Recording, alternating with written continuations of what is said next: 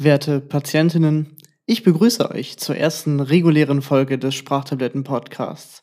Heute geht es im Überthema Gaming erstmal um das Thema Stress in Videospielen. Und wie ich genau damit umgehe und was genau ich darunter verstehe, erfahrt ihr nach dem Intro. Sprachtabletten. Jetzt rezeptfrei. Bei Risiken und Nebenwirkungen fragen Sie einfach Ihren lokalen Podcaster.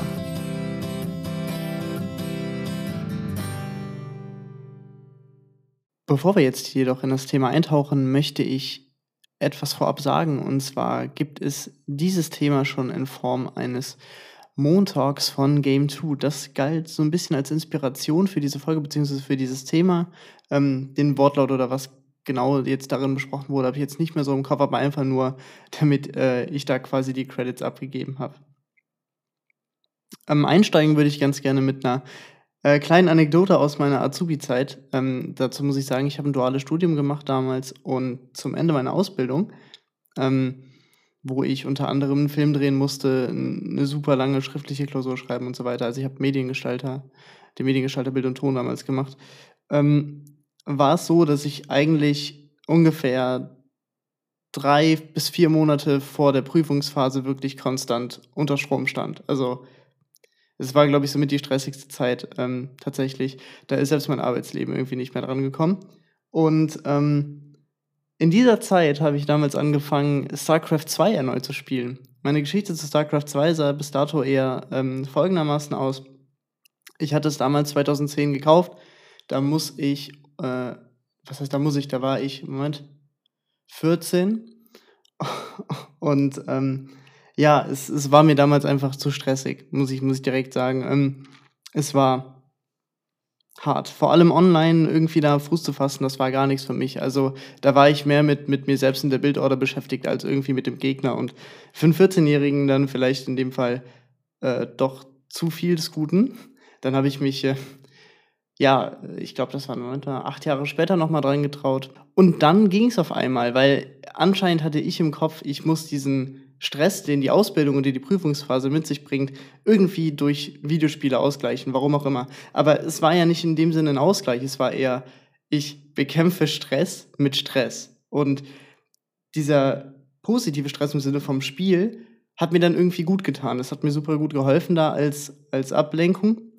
Und ich muss sagen, ich habe es gespielt und ich bin dann, glaube ich, auch irgendwie Gold 1 gewesen oder so, also jetzt nicht brillant oder sowas, weil wie gesagt, so viel Zeit hatte ich nicht. Vielleicht mal so zwei, maximal drei Ranked-Matches am Abend. Ähm, ja, und, und dann war es es auch schon wieder. Und tatsächlich, sobald die Abschlussprüfung vorbei war damals, habe ich StarCraft 2 nie wieder angerührt.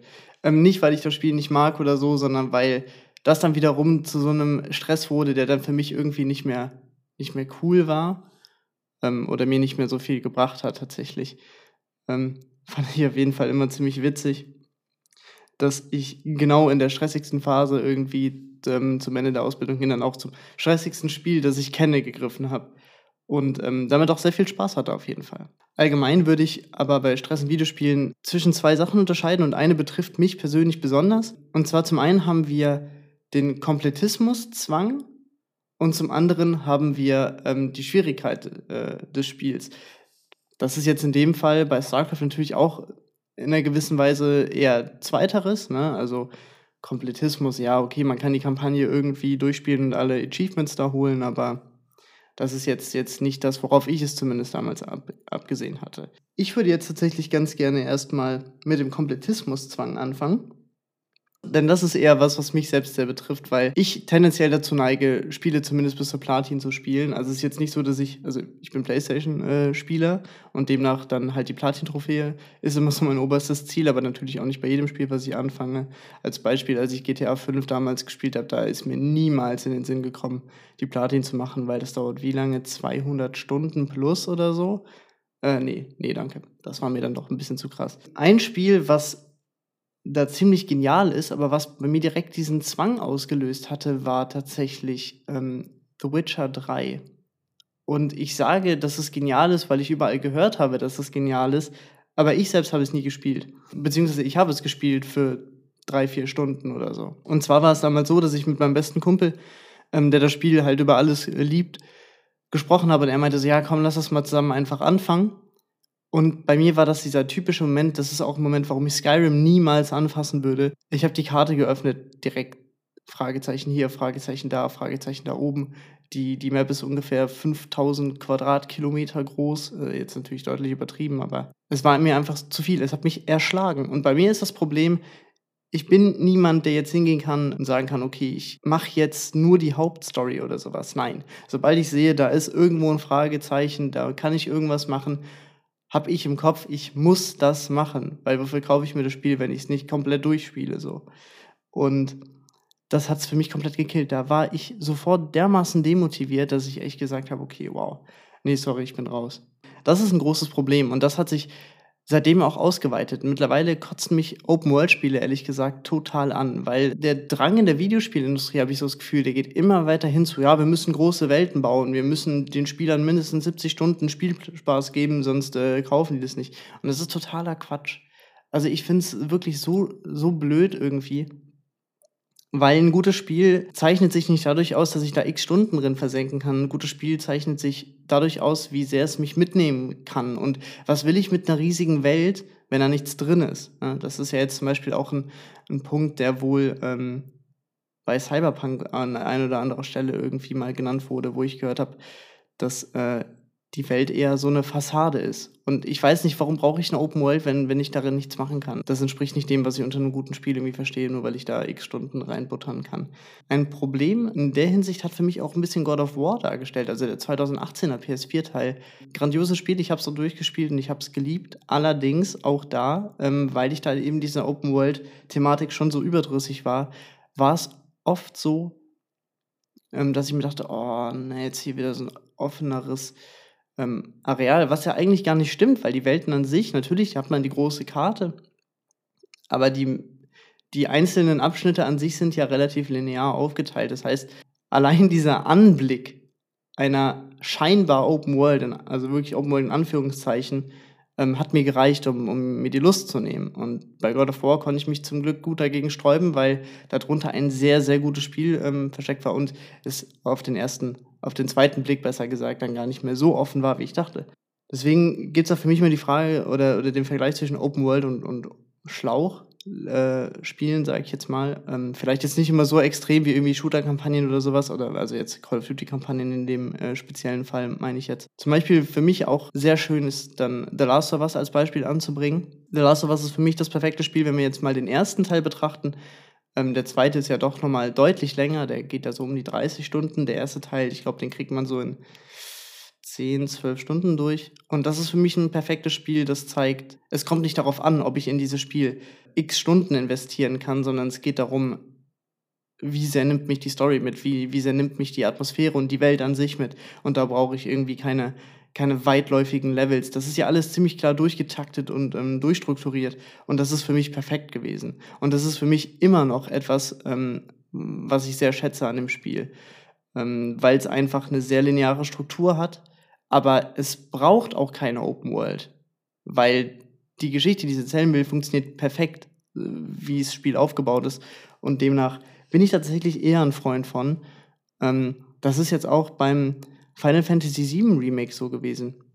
Ähm, da weiß ich jetzt natürlich nicht, ob im zweiten Teil, ich meine, im, im ursprünglichen Spiel wäre noch irgendwie eine größere Komponente drin gewesen, wo es ein bisschen Open-World-mäßiger wird. Das war ja bei Final Fantasy 13 auch so, dass man dann so nach 30 Stunden plötzlich irgendwie den, ähm, den Schlauchteil verlassen hat und auf einmal auf einer riesigen ähm, Grünfläche stand. Weiß ich jetzt nicht, wie es sich bei Final Fantasy 7 in den folgenden Teilen entwickeln wird, aber da war es auch für mich perfekt, weil es war relativ linear, aber man konnte natürlich trotzdem einiges an Zeit rein investieren. Das macht es irgendwie für mich, für mich eher aus dass, dass mir die Atmosphäre und die Welt gefällt und nicht, dass es zwingend Open World ist, weil ich dann da bestimmt mindestens 80 Stunden drin spielen kann. Das ist mir komplett egal. Ähm, ein weiterer Punkt, der für mich quasi dann, das hatte ich eben schon mal kurz angesprochen, für mich so ein bisschen Stress ist, ist die Trophäenjagd. Ähm, ich habe ja gesagt, ich spiele dann auf der Playstation und da geht es dann die Platin-Trophäen. Und das ist immer so eine Sache, ich gucke mir immer ungefähr an, so, ah, was sind die Trophäen, ähm, wie zeitaufwendig wird das ungefähr und sehe dann, okay, mache ich oder mache ich nicht. Äh, aktuelles Beispiel sind ähm, zum Beispiel Final Fantasy VII, das Remake hat ja tatsächlich auf die Platin-Trophäe gebracht und Marquette direkt dahinter. Marquette ist ja so ein kleines Puzzlespielchen. Das dauert ja auch nicht lange, irgendwie so, weiß ich nicht, zwei, drei Stunden oder so. Ähm, und Final Fantasy VII hat jetzt so 65 Stunden gedauert. Allerdings muss ich sagen, das Spiel hat mir so viel Spaß gemacht, dass ich nach dem ersten Durchlauf gesagt habe, okay, gut, den Schwerdurchlauf mache ich auf jeden Fall, weil mir das Kampfsystem so gut gefällt und ich einfach Spaß in der Welt habe. Trophäen sind deswegen immer so ein kleiner Knackpunkt, weil da dieser Komplettismus irgendwann extrem wird. Es ist halt so, je nachdem wie aufwendig so eine Platin-Trophäe ist, natürlich, man muss dann äh, zum Beispiel Trophäen, die es bei Uncharted oft gibt, äh, erledige 20 Gegner mit der und der Waffe oder so, aber man findet die Waffe selbst kacke und da muss man da die ganze Zeit irgendwie mitspielen und will das gar nicht. Also man, man muss sein Spielstil immer anpassen. Und dann gibt es natürlich auch diese nervigen Trophäen, zum Beispiel so Minispielchen oder sowas. Da kann ich mich bei Final Fantasy VII gut an dieses Klimmzug-Ding erinnern. Da habe ich original zwei Stunden für gebraucht, für ein bisschen Knöpfchen drücken. Also keine Ahnung, was da abging, aber es war Horror, kann ich euch sagen. Für mich war es wirklich schlimm. Und YouTube-Kommentare haben mir recht gegeben. Also da gab es einige Videos unter den, ähm, oder einige Kommentare unter den Tutorial-Videos, wo Leute sich richtig ausgekotzt haben darüber. Ja, und das sind immer so, so Sachen, die können deine Motivation und auch die Lust am Spiel so ein bisschen brechen. Und normalerweise ist es so, wenn man dann die Platin erreicht hat, dann sagt man, okay, gut, jetzt kann ich das Spiel erstmal für ein halbes Jahr nicht sehen, weil das war jetzt zu viel des Guten. Bei Final Fantasy tatsächlich nicht. Ähm, da waren die Trophäen alle noch in Ordnung. Und ich musste jetzt auch nicht so viel irgendwie ständig wiederholen oder sowas, außer halt diese, diese Klimmzug-Challenge, die werde ich auch, glaube ich, nie wieder in meinem Leben machen.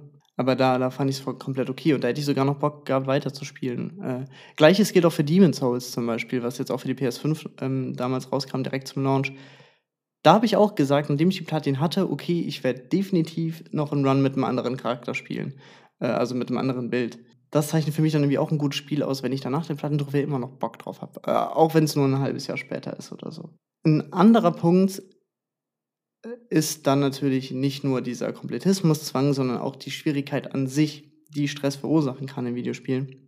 Im konkreten Fall jetzt zum Beispiel bei den Souls-Spielen. Ich hatte ja gerade Demon's Souls schon angesprochen. Bei den Souls-Spielen generell, aber es gibt ja auch genug andere Spiele, sei es jetzt irgendwie ein Veteran-Schwierigkeitsgrad bei Call of Duty oder eben ein StarCraft 2, was auf dem Multiplayer-Level ähm, einen hohen Stressfaktor äh, hat.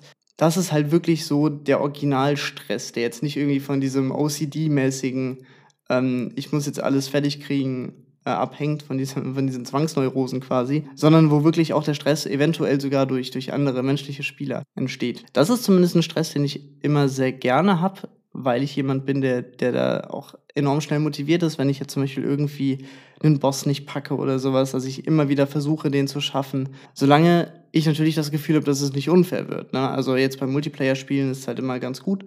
Da hat man meistens ja eine Lernkurve. Ne? Also du gehst jetzt irgendwie nicht bei Gran Turismo Sport hin und gewinnst von Anfang an jedes Rennen online, sondern du musst dich immer weiter rantasten. Du, du schaust dir Rundenzeiten an in den Qualifying Sessions, damit du noch besser wirst und arbeitest dich Stück für Stück an die Bestzeit ran und dann auch an, an den ersten Rennsieg zum Beispiel. Und das ist eine Sache, die mich sehr motiviert, die natürlich irgendwo stressig ist. Da muss ich aber auch sagen, dass ich als Mensch jemand bin, der Videospiele nicht spielt, weil er abschalten will, sondern für mich sind sie eher ein Ventil. Und ähm, wenn da jetzt eine gewisse Stresskomponente dazukommt, dann ist es okay. Ähm, ich kann natürlich auch ruhige Spiele spielen. Firewatch ist dann ein Top-Beispiel. Das bringt einen schön runter. Aber grundsätzlich bin ich dann doch eher auf dieser Seite äh, nicht zwingend kompetitiv online, sondern einfach generell darf es für mich auch etwas knackiger sein. Und ich habe damit gar kein Problem. Aufgrund der beiden Bereiche, die ich angesprochen habe, also den Kompletismus und den Schwierigkeitsgrad des Videospiels als Stressfaktor, finde ich, kann man das Thema an sich in einem psychischen Bereich untergliedern, der quasi wirklich mit, mit sich selbst zusammenhängt oder mit sich selbst als Person zusammenhängt, wo man dann sagt, okay, gut, ich will das Spiel jetzt komplettieren ähm, und habe dadurch den Stress, weil ich irgendwie äh, die Platin-Trophäe haben will oder alle Steam-Achievements, alle, äh, Ga alle Gamerscore, alle, alle Gamerscore-Punkte. Und auf der anderen Seite haben wir natürlich dann auch wirklich den Stress, der vom Spiel selbst ausgeht, durch eben Schwierigkeitsgrad, der harte Bossgegner bei, bei Demon's Souls, den man nicht kriegt. Oder man will unbedingt in, in Call of Duty wettbewerbsfähig sein und muss erstmal wirklich Runde für Runde kassieren, kassieren, kassieren, bis man irgendwann dann sieht. Das, das finde ich immer sehr interessant, weil ich persönlich merke dann, ich mache mir den Stress in, in 'nem Spiel dann gerne auch mal selbst, ne? Also, wenn es wirklich für mich darum geht, äh, dass ich jetzt irgendwie unbedingt eine Platin-Trophäe haben will oder ich will jetzt unbedingt das Spiel auf diese Art und Weise durchspielen. Ein gutes Beispiel, äh, ist zum Beispiel Deus Ex, äh, Mankind Divided Divided damals gewesen. Und da gibt es ja den Pacifist Run, wo man wirklich niemanden töten darf. Und das ist gar nicht mal so leicht. Also, es ist leichter, als man denkt, weil man hat natürlich irgendwo auch Betäubungswaffen oder so. Aber wenn dir mal irgendwo im Spieldurchlauf versehentlich jemand verreckt, also, also das kann man ja teilweise nicht mal irgendwie, ähm, hat man ja nicht mal selbst in der Hand. Äh, vielleicht betäubst du einen, der fällt in die Reling runter oder so, ja, tot. Hast ihn umgebracht, dann hast du es am Ende nicht geschafft. Sowas verursacht dann vielleicht auch mal den Stress, wenn man dann immer noch mal aufmerksamer ist. Auf jeden Fall finde ich es für mich immer interessant, dass ich mir den Stress ganz gerne selber mache und es nicht zwingend mit anderen Komponenten zusammenhängt. Außer damals bei StarCraft 2, weil da ist der Stress nämlich definitiv vom Spiel ausgekommen und vom, vom sehr intensiven ähm, Multiplayer-Part. Aber ich habe ihn damals sehr genossen, auf jeden Fall. Und bin mir nicht sicher, ob ich es jemals selbst wieder spielen werde. Äh, ich gucke mir immer ganz gerne mal Shoutcasts dazu an. Aber nee, ich muss jetzt erstmal erstmal nicht mehr wirklich haben. Da habe ich genug andere Spiele, die mir Stress bereiten. Und das ist doch ganz schön, weil ich jetzt die Brücke zum Anfang wieder geschlagen habe, zu StarCraft 2. Und daher bedanke ich mich jetzt bei euch fürs Zuhören und wir hören uns hoffentlich in der nächsten Folge wieder. Bis dahin, passt auf euch auf und bis dann. Ciao.